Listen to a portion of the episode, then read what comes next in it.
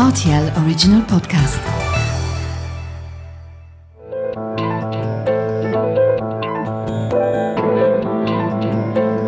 Vous avez comme un accent le podcast sur les langues et le multilinguisme au Luxembourg. Aujourd'hui, un épisode un peu spécial puisque avec mes invités, nous allons parler anglais.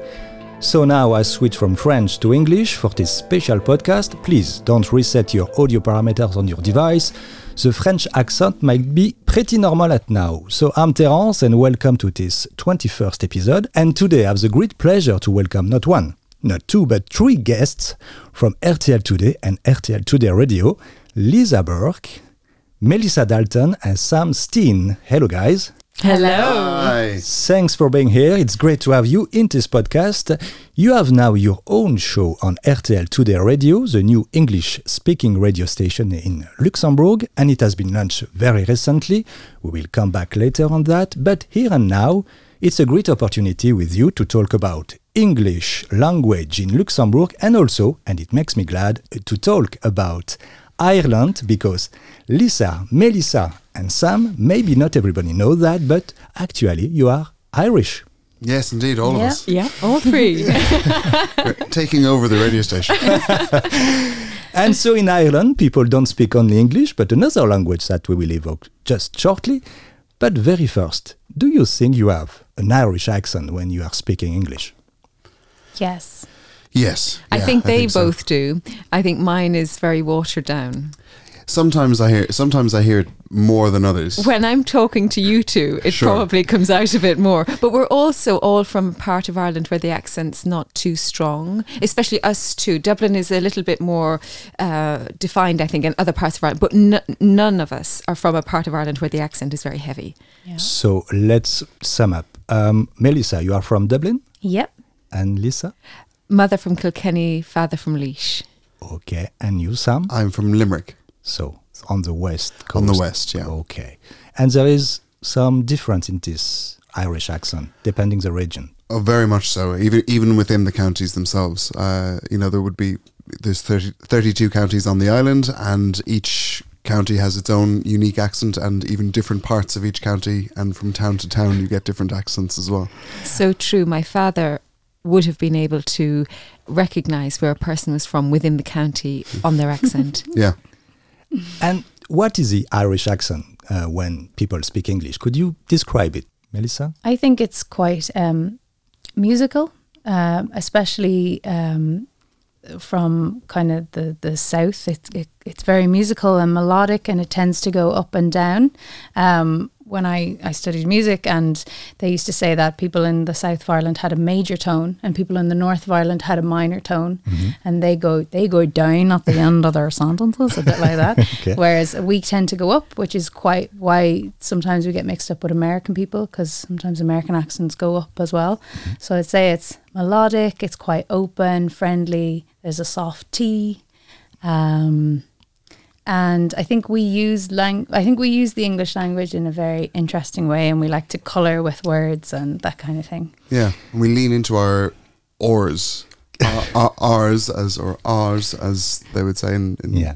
in in, Eng- in England, whereas it's more of a hard or or sound for us. Yeah, I agree with you both, and I think Melissa, you've explained it Yeah, it's so brilliant. well. Yeah, I'd never heard Beautiful that before. explanation. I really like that explanation, um, and, and you're bringing back the idea that I think because of the Irish language, um, Irish people, like you say, use English very differently, and it's very poetic. I think sometimes that's why Irish writers write differently to English writers, and I think also for people who want to study English, Irish English might be a good place to start because we often speak slower than parts of England.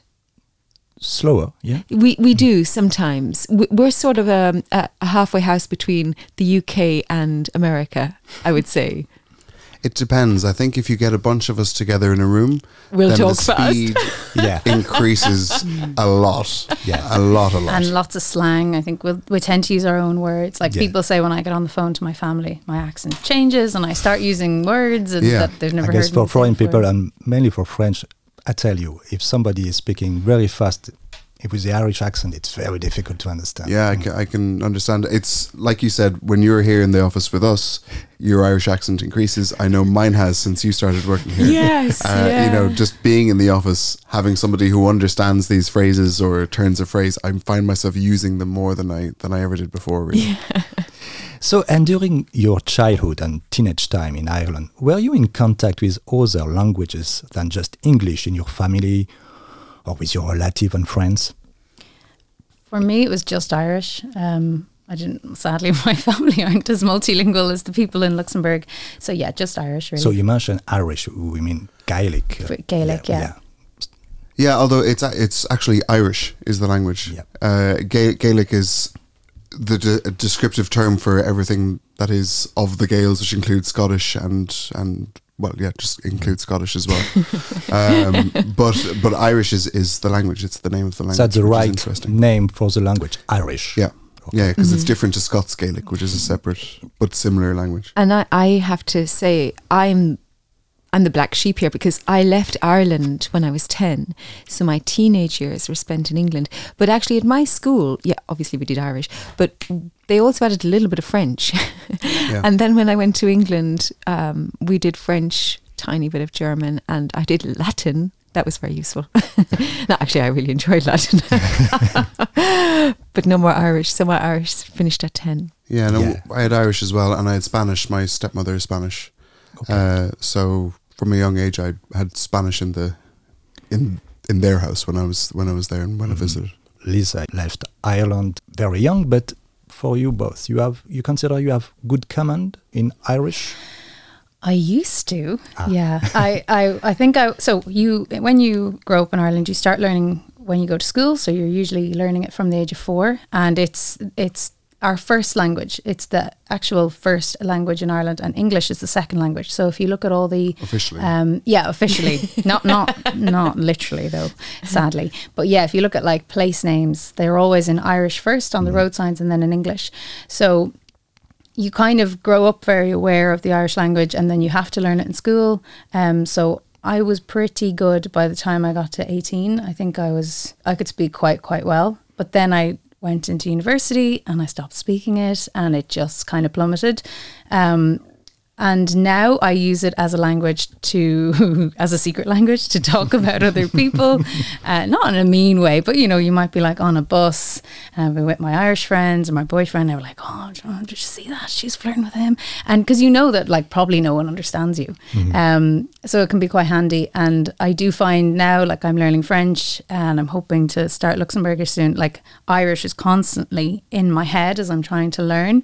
So often I, I try and find a word in French, but I actually get it in Irish first, that kind of thing. But um, sadly, it's it's not as good as it used to be. Yeah, I'm the I have a very similar story, but the result now is the opposite. So I, I the same. I was by the time I was 18, my Irish was pretty good. I used to speak it uh, with, with some of my friends in a sort of a, a fun way, and you know, like that, just talking about stuff. And uh, obviously, more people would understand what you were saying. But it was just a, a we we had our oral exams for our leaving cert, our final exams in school coming up. So to sort of practice for that, we ended up speaking amongst ourselves in Irish, and it was it actually turned into a, a fun exercise uh, and something that we took outside of school.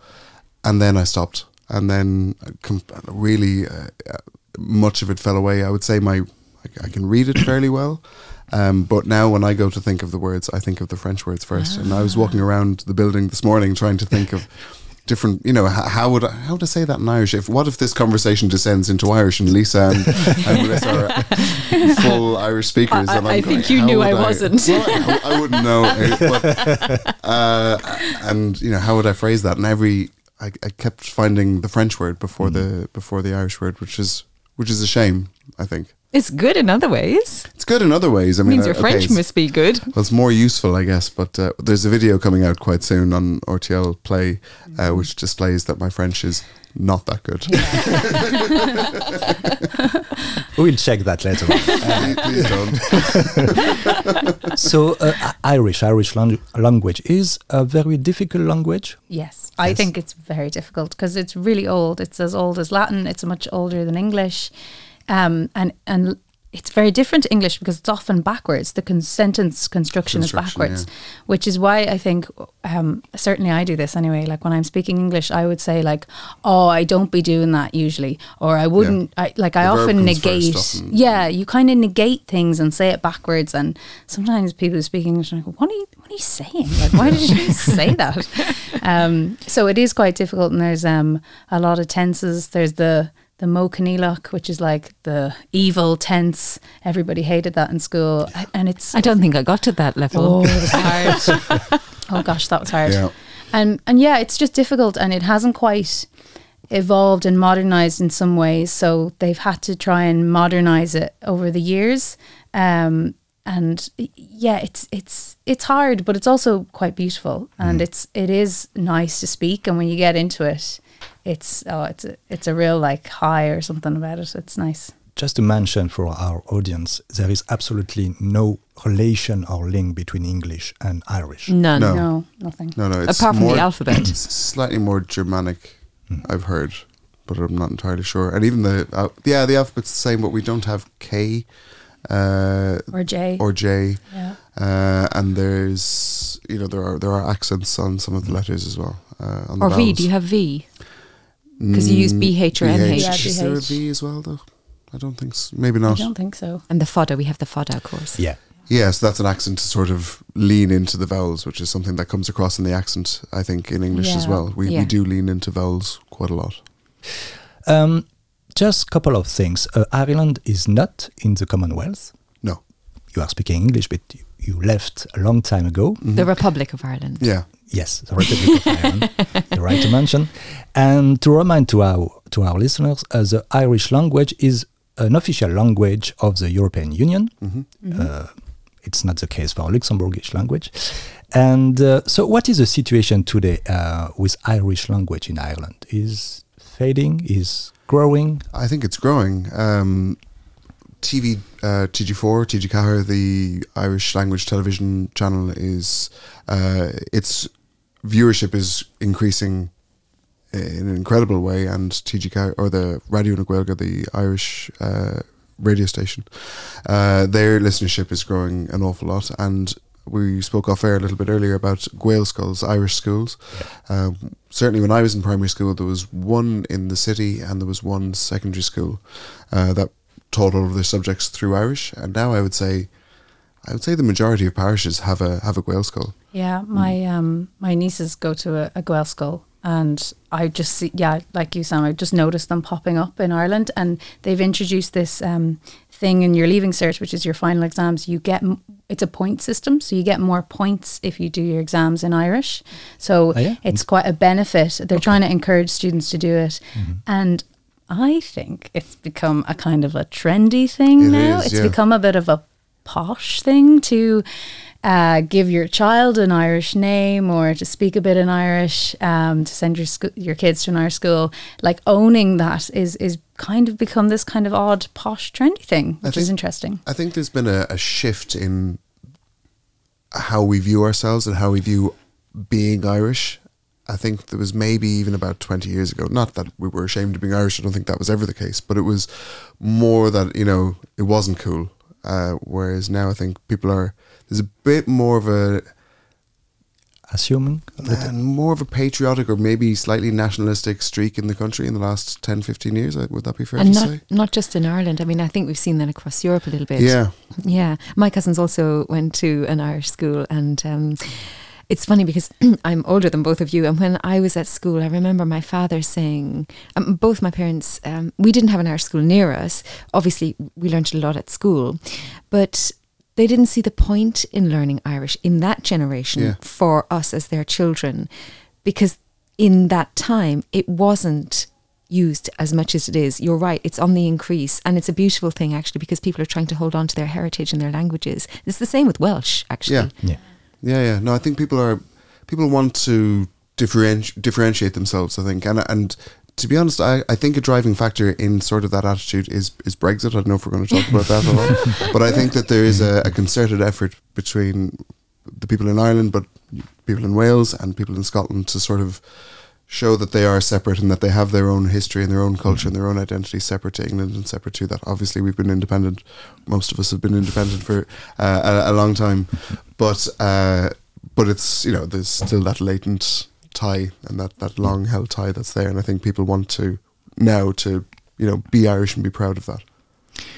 On that, uh, in a cultural context in Ireland and in Luxembourg, do you think there is a correlation or some common points between Irish and Luxembourgish languages? In that they're both small. Although more people speak Irish than Luxembourgish. Yes, but some maybe something is Irish you consider it's a language you are just speaking in Ireland and not abroad. Yeah, yes. I I think and that, it's part no sorry no no just to to to add something and it's part of building your own identity. Yeah like my impression of of living here and being here you know, I've been here just over a year is Luxembourgish people want their language recognized more and they want to spread the word about it. And I feel that we as Irish people feel the same because constantly like I've lived away for a long time now but constantly people are like Irish? That's not a language. Surely that's just English with an Irish accent. And you can get quite annoyed and you're like no we have our own language and existed before English. And I think it makes you patriotic and want to speak it. And I feel that like Luxembourgish people want to spread their language mm-hmm. and let people know about it, which is why Philip Crowther, is that his yeah. name? Yeah. Mm-hmm. Is like doing a great job for the country. yeah. And he was actually on an Irish radio station there about two weeks ago. And they had a little exchange where he taught the Irish presenters some Luxembourgish and they taught them some Irish. And, you know, it was kind of like these underground languages that aren't recognized enough. So I think there we do have a similarity um, between us. I understand it, you know, in Luxembourg as well, because there are so many people who are not from here uh, who live here, and then there are a lot of second generation people who, uh, you know, they're they're born here and maybe they stay and maybe they settle, and it's a way to sort of anchor people to this place. I think you know it's it's mm. important. I think for people uh, who go through the school system and who are here to have the language. I think that's that's really good. It's really important for the, for the country to keep that identity. Um, you know, when there are so many people from different places, I think it's really nice.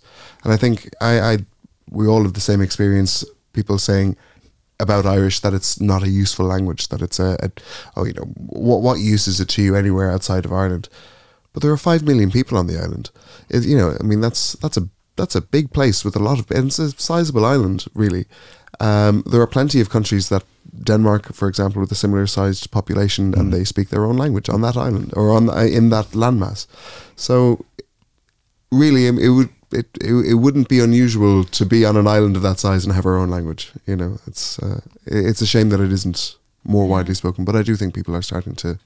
And I think that we should look up to Luxembourg and how mm. they've managed to spread the language and the way they encourage people to do the Sproochentest. I hope I'm saying that right. Um, they, you know, and since I moved here, I've been like, Jesus, I really need to learn some Luxembourgish. You know, I feel the need to. Whereas in Ireland, you don't need to, and we don't make you do, or at least we don't make you do a difficult test for your citizenship. And I, I think we we could learn from how you keep your language and mm. and keep it growing and things like that. It's interesting that you say that because what's the level of Irish you need for citizenship in Ireland? Oh, I don't, I don't know. know. if you need I any. Don't think you need. I think you might like a couple of words. because here you need B2 level, I think, of Luxembourgish to get the citizenship, and it's actually a really big point of contention. I, I don't think you need it. It's, it's not the case in Ireland, so. No. I know, I don't think so. Okay. I don't think so. So let's back in Luxembourg, and you have been here all for some years now. Do you remember the first language you've heard when you just arrived here? Mm, That's a really French. good question. Yeah. Uh, it might have been Portuguese. yeah, really, it might have been. Yeah, yeah, yeah and it might have been. Uh, went to a bar or restaurant and heard Portuguese. I remember um, my husband at the time was living here a year before we moved over, and we came over, myself and my daughters, to visit the school in Steinsel, the local mm-hmm school. And I just went to the, the Paul Centre in the village and they were so kind to the girls and they taught them Äddi and they taught them a few words. I mean, the girls at the time were, you know, six and a half years younger, so they were small and cute. and uh, they taught them a few words in Luxembourgish. And then the girls had one or two days in the school, mm-hmm. in the local school. So they, they were listening to, to the Luxembourgish and the German. Um, but people were talking to me in English, mm-hmm. sadly but that's because of my inability to speak 70,000 different languages. And you, Melissa? Um, yeah, I think French, and I think when before I moved here, and uh, you know, I was looking for work, and it was quite difficult. Um, I noticed that French was more uh, in demand, I think, from a work perspective. And when I went into the bakery or I was calling like rental agencies, I, I mainly got French, or a- at least that's what that's the only language here that I can kind of speak. So that would have been my experience. Um, I don't hear a lot of German. I don't think I hear Luxembourgish and French a lot. But now we are in the city, so maybe if I went more north or more East. East, yeah, no, you do. I, I live, I actually live across the border in, in Germany, and uh, it's more German speaking. Yeah. yeah, ar- around Wormeldange and uh, and Grevenmacher and stuff like that, in the shops and things like that, they'll speak German. And do you speak German? I don't yet, which is difficult. but he has a growth mindset there with the word yet. no, no, not yet. But I mean, obviously, I, I will have to. But uh, yeah, And before coming, had you any idea about Luxembourgish uh, language? no. Y- Yeah, I did because um, because I had that year staying back in London with the girls, figuring out whether or not I move over here. um, and um, my sister asked her husband, um, "Do you know anyone who lives in Luxembourg?" And he actually said, "Oh, in fact, I do." And so he got in touch with his friend who was from Luxembourg, Yeah. who moved here at the age of eight. And then this guy was so kind; he literally wrote me like a paper on on Luxembourg, and I was in awe of him because he said, "Oh yeah, you just listen to the radio stations and you hear all these different languages." And he was basically writing the story of how he coped with uh, learning at the age of eight, coming over here. And being put dumped into the local school, which is effectively what I did to my children, and um, so I was very aware of the languages and how they stepped in the local school. yeah. I'd uh, my father actually and, and my stepmother, who I mentioned earlier, were living here uh, about eight years before I moved here. Uh, so they were here. I, I've been coming to Luxembourg visiting for the odd week or two here and there since I'm 16. Uh, and I moved here when I was 23. So I'm fairly familiar with Mhm. with the situation and how things work. here. Melissa? Um, no, not really. I You- I had you- never thought You have of- discovered that step Yeah. by step. Yeah. I, I did not guess. ever Mm. consider moving here. I didn't ever look up Luxembourg. I have had met one person from Luxembourg in my life uh, a few years ago, and that was it. I had very little knowledge of it, and just my boyfriend got a job. I googled it. I was like, "Oh, it's pretty. They speak English." I'm so wrong. let's go. Let's do this. And bish bash bosh, we moved. And you know, just to add in here, I didn't know, but I have interviewed her boyfriend on my podcast before because Oh, he has a, a very cool job. This is how small Luxembourg is. And he works with um, AI robots to help children with autism. Yeah. It's and really he's, he's also Irish, and he's much better at Irish than I am, and it's really annoying because I'll be like, "Ah, what's that word?" and he's just like, "Oh, blah blah blah blah blah blah," blah. he knows everything. So multilingualism is a deep cultural topic for Luxembourg. It's a big part of the cultural and social background here. Um, so the usage of English language has been growing in the recent years in Luxembourg. As a native English speakers, uh, what is your view, um, your observation about languages in Luxembourg and the use of English in particular? Well, I I think it's very interesting. I, like I said, I moved over here uh, when I was 23, so that was 12, almost 13 years ago. Um, and when I first moved here, it was obviously there were many people who spoke who spoke English. There were people from the UK, from Ireland, from all over. But I found when you walk around, when you walked around the city, if you heard somebody speaking English, you'd whip around and you'd probably know them. Uh, there was a small, it was a fairly small, you know, it was. A, you, I, I say it was a large group of people, but it was small enough that you you knew all of them, or at least there was one degree of separation between Yeah. everybody. Uh, And it was very likely they knew your voice. Oh, but yeah. Well, yes, that Yeah. that did happen. but um, but now I find when you walk around, certainly in the city centre, it almost feels like the majority language because it's a it's a common language for people from all over. Uh, especially, I think, since the the eastern countries joined the EU bloc about seven or eight years ago. I think there's been a, a huge increase in the amount of people speaking English. I've noticed that in media. Um, I think we've all noticed it in terms of the audience uh, that English media has. Uh, it's increased quite a lot since that happened. Um, and even I would, my, my wife works in recruitment and she, uh, works entirely in, in English and is is is busy and places people just through English and has done for the last eight or nine years. Yeah, I've got a strong view on this. I've been here six and a half years now. And uh, when I arrived here, I mean, this is why I, I came to RTL because um, there was no real easy way to get news. It was like you get a piece here, a piece there, and there was nothing that was joined up. And RTL seemed to be the absolute right place to, to come and do that. And they were really open to the idea. Um, and I remember when we were having the conversations with myself and uh, Lady called Natasha at the time, um, I was very, very conscious that we shouldn't be diluting the very strong language base, the pillars of Luxembourgish German and French that they have here. And I certainly didn't want people to think about, you know, the English coming over, the English language and just carpeting all of the beauty of the other languages. Mm. But on the other hand, I think it really is important because there is such um, a wide international population here, and English is the common thread between them. And in many countries, like you said, in the East and, and, and Italy, Italians, for example, are just one of the countries where they used to choose French as the second language, mm-hmm. but now they mostly choose English, and that, that they're not the only example. Mm. Yeah, I, I kind of agree with Lisa. I, I feel like it's really important when you move here to try and make an effort to learn at least one of the languages, if not more. And I, I really don't think that English should be taking over and that, you know, we should be seen as a threat or anything like that to the other languages. I think it's important that people move here and make the effort. Um, but also it, it is quite comforting, I guess, as a native English yeah. speaker who is rubbish at other languages, um, that I, I can find people to speak English with and that I have a job now where I only speak English.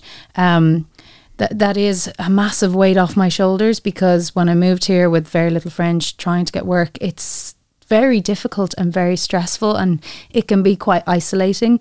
Um, you know, you're trying to sort out things and register yourself on tax and you know you you call up and they're like press one for french two for german three for luxembourgish and i would press french and be like parlez-vous anglais s'il vous plaît and they're like yes i do but you know I, am sure they don't want to speak english and that's perfectly understandable um, so it's kind of trying to find i think this balance yeah. because there are more multinational companies and people moving here and I certainly hear a lot of English. A lot of the social events I do are in English so I do think it's important but at the same time we you know people shouldn't lose sight of themselves and and make sure that the other languages are just as prominent and that it um, continues to be a, a nice multilingual society. Yeah, and just to, to come back to two of the points that you've raised there, one that is really close to my heart is the fact that we are both trailing spouses. We're here because of, at the time, our partners. Hopefully, that will last for you. and, um, um, and, and I, I feel so much sympathy, but it's it's something that I, I really care about, and I want to do something about it. Um, we come, you know, with our own professions behind us, and we have to start from scratch again, and it's not easy. So being able to kind of just integrate into a, a network, a community with the language is very important. And the other thing that I have observed is that within um, the Luxembourgish community, given that I have children who are older than yours, Sam, um, I've seen how they've progressed through the education system here. Um, and I mean, there are so many Luxembourg schools that are turning to do international baccalaureates now mm. or European baccalaureates with all sorts of language choices, with English being right at the forefront of them. And in fact, I think, like you were saying about Irish being trendy back in Ireland, here, I think a lot of Luxembourgish people are choosing English over French as their choice of second language when they when they speak or when they want to choose an education. I've seen that and I've heard it, um, and don't know why. Perhaps it's because there's a lot of films out there in English. I don't know, but they seem to turn to the media, the culture. But you probably know more about that than I do. Well, that's been part of our thinking behind RTL Today Radio is that young people want to consume their media in English rather than in French and there have been French radio stations in, in Luxembourg and that that haven't hit or connected with young Luxembourgers in the way that we certainly hope to. There is two things to, to mention here. First, maybe some people mix up a little bit, but English is not an official language in Luxembourg. Um, oh, we're well aware of that. yeah, yeah, of course. But some people think that, and even sometimes some Luxembourgish, which is quite strange, but anyway. And people here in Luxembourg are mainly non native English speakers and use a non perfect English language, as I do now, but we can call that international English or broken English or globish, meaning a low or medium level of English, but enough to communicate and to be understood. What's your view on that? hmm Yeah. Is- well, I uh, think we all have strong feelings about this. yeah, we're very aware of that. And I think that's why our Irish accents suit it very well because we speak not too fast. No, um, I'm, I'm extremely conscious of that. And when it came to starting before the radio with RTL today, um, the use of language uh, is not too difficult. It's um, it's an easy read. I mean, also because most people are reading on their phones, or rather than computers, most people, you know, absorb their news in like a minute reading their phones. Um, and we're so grateful that we have this international community of multilingual people who are choosing to come together as a community of English speakers. And I think that we all try to speak in a way that everybody can understand. I mean, that's like number one rule of radio. Sure. but, our, but our team is rep- is, is Our team representative of that. that, that Yeah. too. Yeah, of course. Is Steps the only English person? Uh, yes, Yes. he is. Yeah. So, uh, you know, we, we only have one person from England on the team. And the Um, other one are from?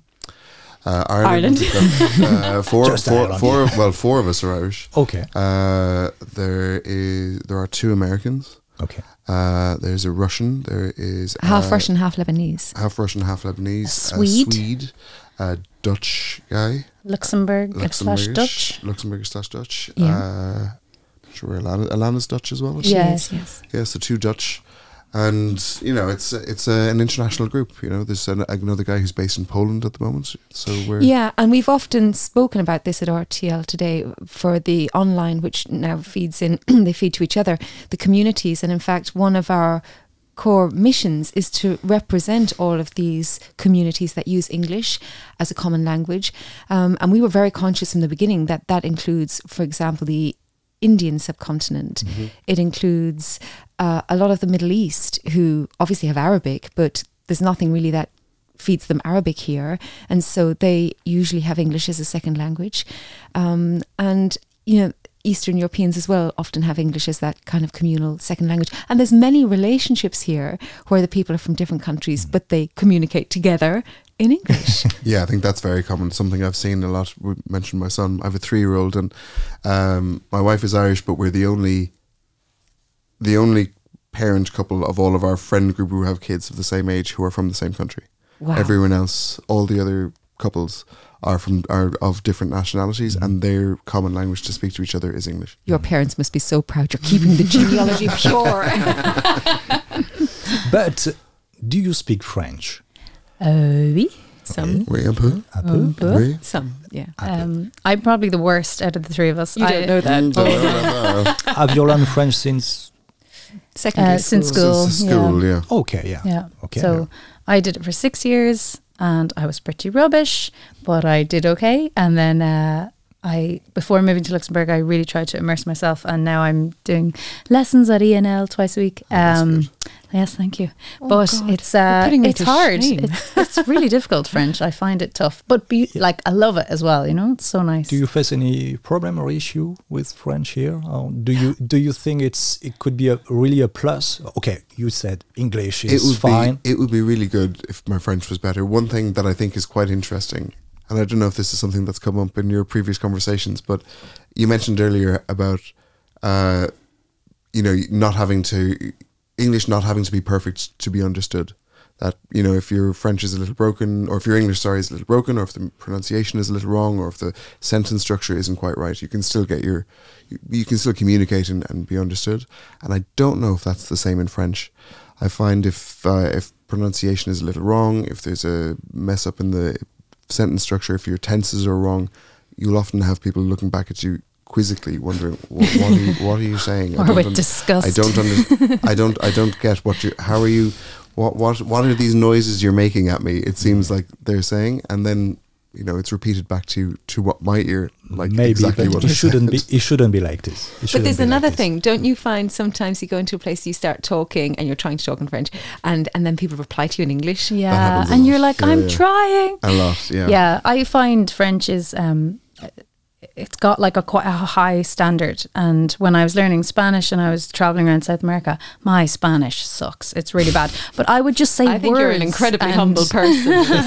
but, but it is true. I think you can. You I can blag Spanish. Yeah. Okay, I can't really, but you know, I feel like they're they don't mind if you just say a lot of crap and do some charades and miming. Whereas in French, I feel like I, I'm on I am on pressure. I'm pressurized to be perfect, and that's mm. hard, and it's intimidating. I think. Yeah.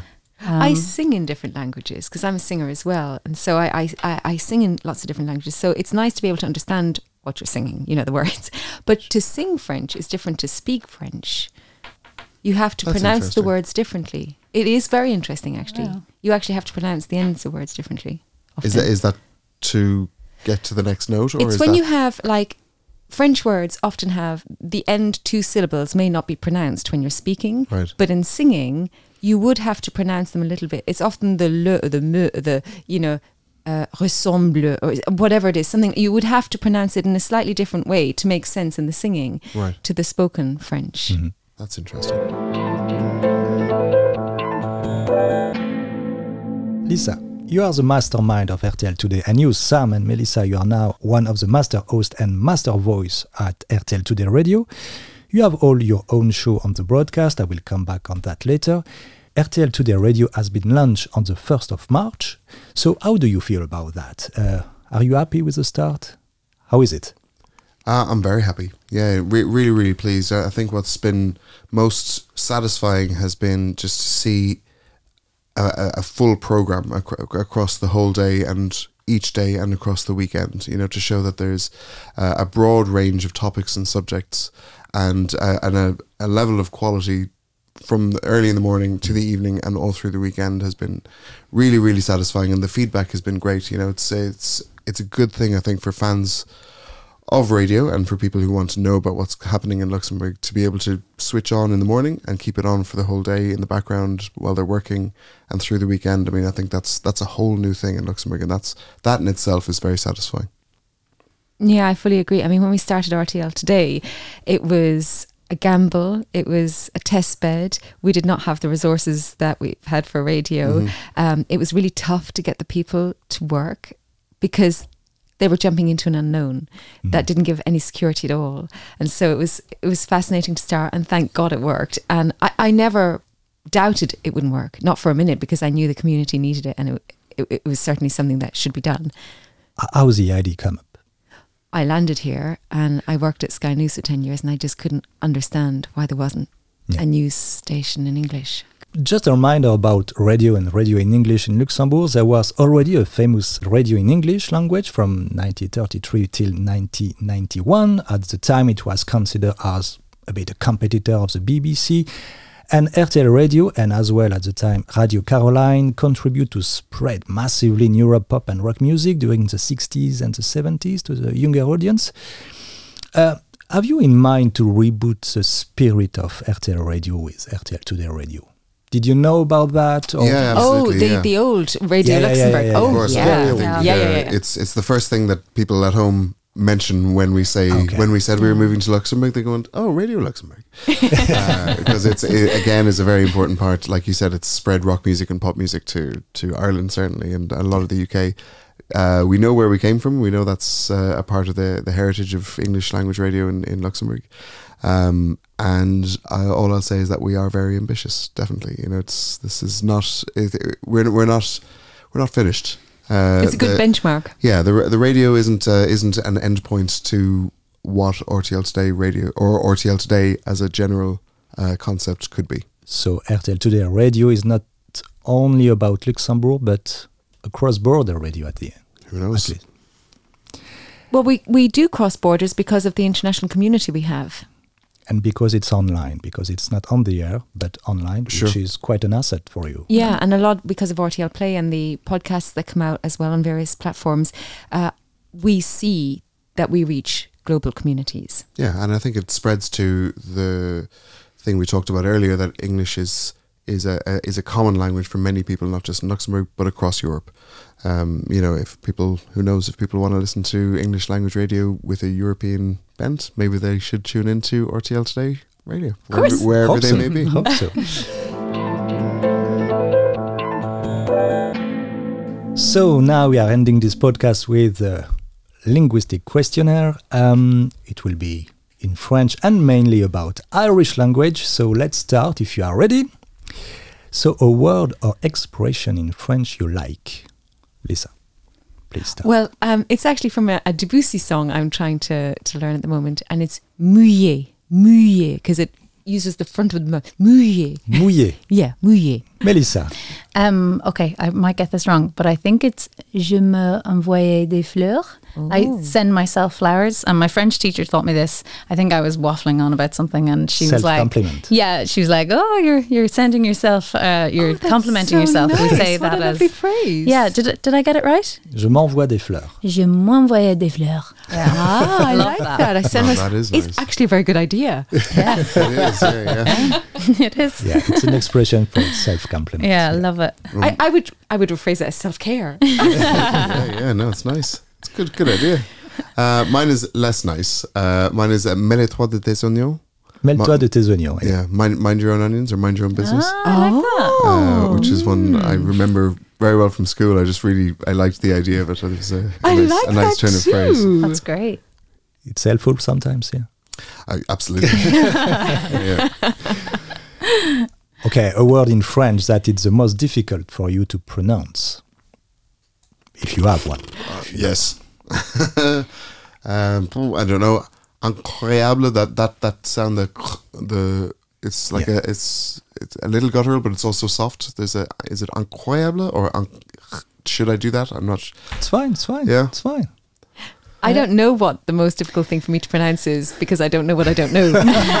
but I will say, you know, when I am doing my singing lessons and I've got my wonderful Luxembourgish teacher and the Belgian pianist who's a brilliant pianist, and I can I look at his face when I'm trying to sing French, and um, he can have these very strange expressions on his face. So I know when I've pronounced something wrong because his face will kind of go into a semi grimace, and I, I I have to kind of stop and say, okay, Philippe, what is it? What is it that I've done wrong? So literally, his expression is my i- i- is, is an instant reaction to my French. I think for me, it's like when a word is a long word, but then when you say it, it's just like a short sound, like something like hura or huras. I always trip on them because it's got like eight letters, but it's just like huh. and I'm like, that's that's not a word. That's just a Too many sound. letters for yeah, just one sound. yeah, mm-hmm. very difficult. Okay, a word or an expression in Irish is that you prefer in meaning or sound. Um, I like shketamini, which means very excited. I just like how it rolls off the tongue. Shketamini, That's nice. Shiketemini. shketamini.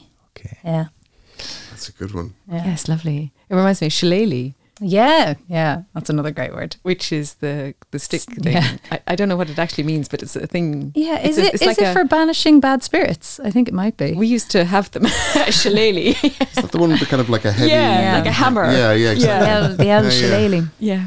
Gosh, I don't know. I mean, just that word has reminded me of another word that I've always liked, which is just ispíní, which is Ah. sausage. I I a used to great like the word. word Yeah. um, bóthar because Or road. the, the, the, the road because it means cows crossing, and I love the fact that the, the, the word in Irish for road Yeah. meant cow where cows crossed because they made the roads. That makes more Yeah, sense. and um, in in Irish, the word for whiskey is uisce beatha, which means water of life, which I Oh, think yes. says a lot about us It and our does. love of whiskey. Yeah, yeah, yeah. yeah. Okay. And of course, Céad Míle Fáilte. Yeah. A hundred thousand welcomes for hello.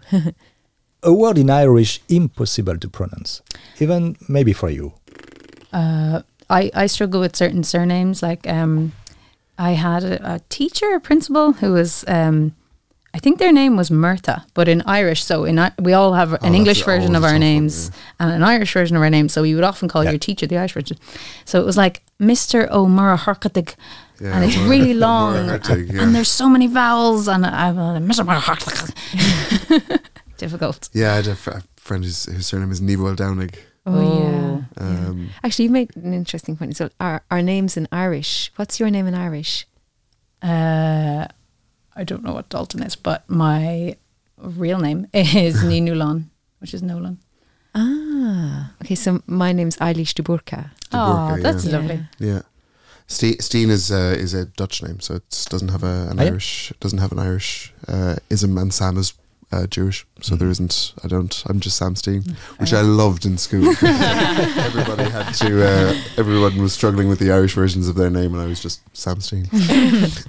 for some who knows, because sometimes about you just mentioned that for the names, sometimes you read a name, but it's absolutely not sounding like what you are reading. Uh, like uh, you must be used to that with French. yeah, absolutely. But that's Yeah. just- In Irish, yes, because we have MHs and BHs that have kind of a V sound often, or sometimes you just don't pronounce them. If we have D DBs that go back to back, we have DHs. Silent G's. Dove. Silent Yeah. G's, yeah. May, Maeve and uh, Neve. Uh, like m- people here might know the word, Yes. the name Neve, N I A M H. Exactly. A M H, and so the M H, like you say, is the is the V sound.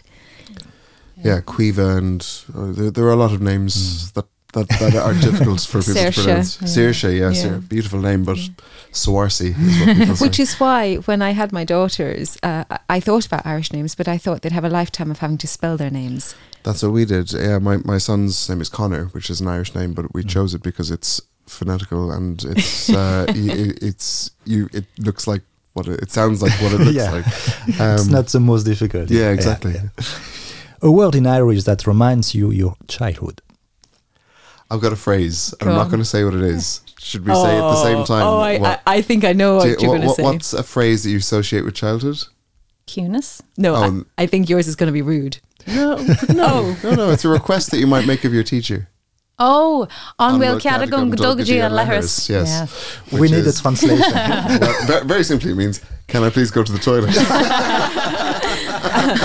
That's it's- useful. Yeah. and your teacher, your teachers in school would always make you uh, would always make you ask in Irish. If you wanted to go to the toilet, you had to ask in Irish. If And not- oh, you weren't allowed to go. You just had to wait. So every child knows that phrase, and it is a go-to first uh, first Cool. thing that comes into our heads. Yeah, and on that point, I, I, yeah, I guess the main thing that comes into my head when I think of Irish is the name of my my book workbook, which was Táim ag obair, which Oh. means I am working. and also, my mother told me that when she went to school, her teacher would come in every day and write on the board "Tá pian i mo cheann," which meant she had a headache every day, every single day of my mother's school life. So, started the day, so, yeah, pain in my head. Or when we'd write essays uh, in school, I don't know about you, Melissa, but for us, uh, everything happened suddenly. It was, there, were, there, were, there were phrases. Gutubin, Horla Timpiste, an accident happened. Uh, you know, there was Thá Tos Gamal to spare, Horla Yeah. August Gutubin, Horla Timpiste. So there was clouds in the sky, and then suddenly an accident happened. or like my my parents, their Irish wasn't great. Like, but they used to, and when I used to ask them as a kid, like, do you do you speak Irish? And they would always say, "Cá will duami, Tashia, who's the styro?" Which means, "Where is Ma'am? She's upstairs." like every time. Can you reveal us a phrase or a word in English used only in Ireland and nowhere else? Oh, Of an expression. Of them. There are many, yeah. Just One, one. I think that should be in use everywhere and probably actually comes from Old English is ye, Y E, Ah, yeah. for you all. Yeah. Okay. So, like, hear ye, hear ye. It's an incredibly useful word that I use all the time. Well, just, you know, what what are you doing? It's, Uh, it's- where where are you ye have it going? in French. It's you plural. You plural, yeah, it is, yeah, exactly.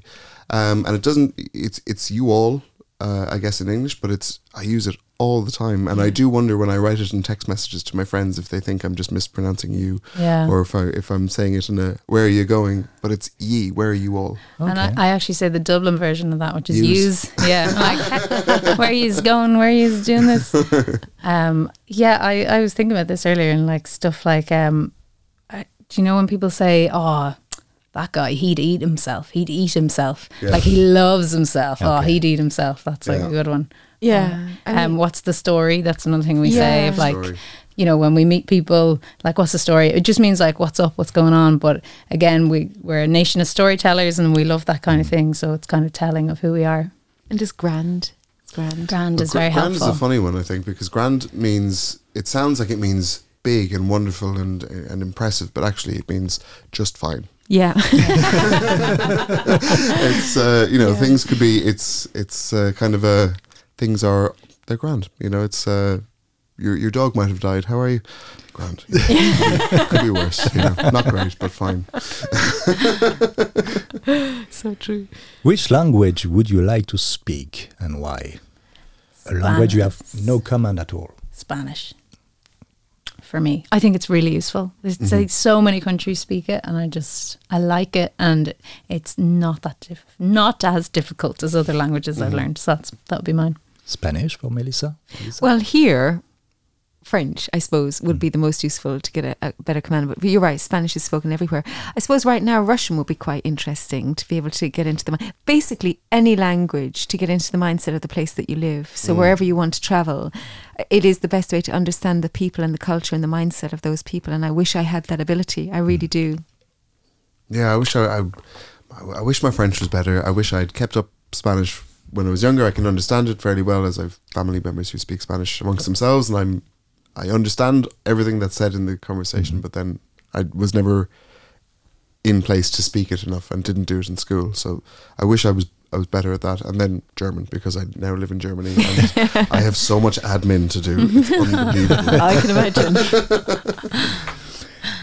So, last question. Uh, invisibility, telepathy, ubiquity, immortality, polyglottism total, so to speak all languages in the world. Which of these superpowers would you choose and why? In few words. Definitely polyglottism. Yeah. Because I don't want to be invisible and I don't want to live forever. and um, yeah, I just think it would be incredible to be able to get in the mindset of different countries and learn the links between the languages and be able to communicate with people uh, wherever you go. I think that'd be really special. Is ubiquity to be in all places at all times? Yeah. Yeah. Like God. No. Very tiring. That's basically your job, Sam. kind of. That's sort of what I'm doing. You want an escapism. uh, yeah, no. Of those, definitely polyglottism. I think. Yeah. For, for me, immortality, because um, so tiring. no, not Could not, be not, long, huh? not for me, for myself. Well, that's the point. Yeah, but just to see how things change and to try to help, try to try to help things as they change. I, I'm glad you have that that mindset. I Yeah. think. God, we do, we'll get into a much deeper conversation. Yeah. I, I, I feel if I was to, to, to, to stay for forever and watch the entire the entire development of mankind and its struggle, I think I'd just be So, so yeah. depressed. Philosophical discussion, it's for That's for another a different podcast. so it's time to conclude. And our last words, could you tell us when we can listen to you on RTL Today Radio and what your show is about? Well, you can listen to RTL Today Radio hashtag all day every day, which is what we've been telling people. We are uh, all day every day on the air, uh, but I'm on from six a.m. until ten, and uh, we've got shows all through the day, ending with Melissa. Uh, I host the home stretch, which is, on from 4 p.m. to 7 p.m. every day, Monday to Friday.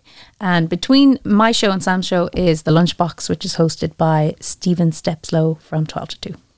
And I'm on at the weekend, so I am uh, like a talking part with no music really, just maybe one song at the end. And I sort of do a bit like you're doing. I interview people, hopefully inter- interesting interviews, long form interviews, a little bit of culture, a little bit of look back at the news, uh, all sorts of different topics, um, cover everything really. And that's on Saturdays at 11, Sundays at 12. And we can find you on podcast for You can shows. find us on RT- RTL Play. You'll find highlights. You'll find all of Lisa's show. Uh, there's another sports show as well that is a, a fully you know, the the entire show goes online, and uh, as we said, you'll find some kind of interesting, fun content anytime you go on to today.radio or go on to rtltoday.lu. Uh, you'll find the little the little button. Hit it, and Yeah. you can listen to us.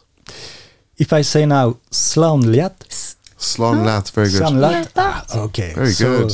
Goodbye in Irish and thank you very much, Lisa. Thank you very much, Melissa. Thank you very much, Mahagat. Sam. You're made of Morgan. It was great pleasure to host you in this podcast and all the best to RTL Today Radio. Thanks everyone. I hope you have enjoyed listening to this very special podcast in English. See you next time with another guest speaking back in French. Salut à toutes et salut à tous. Ciao ciao. Goodbye. Bye. Slán. RTL Original Podcast.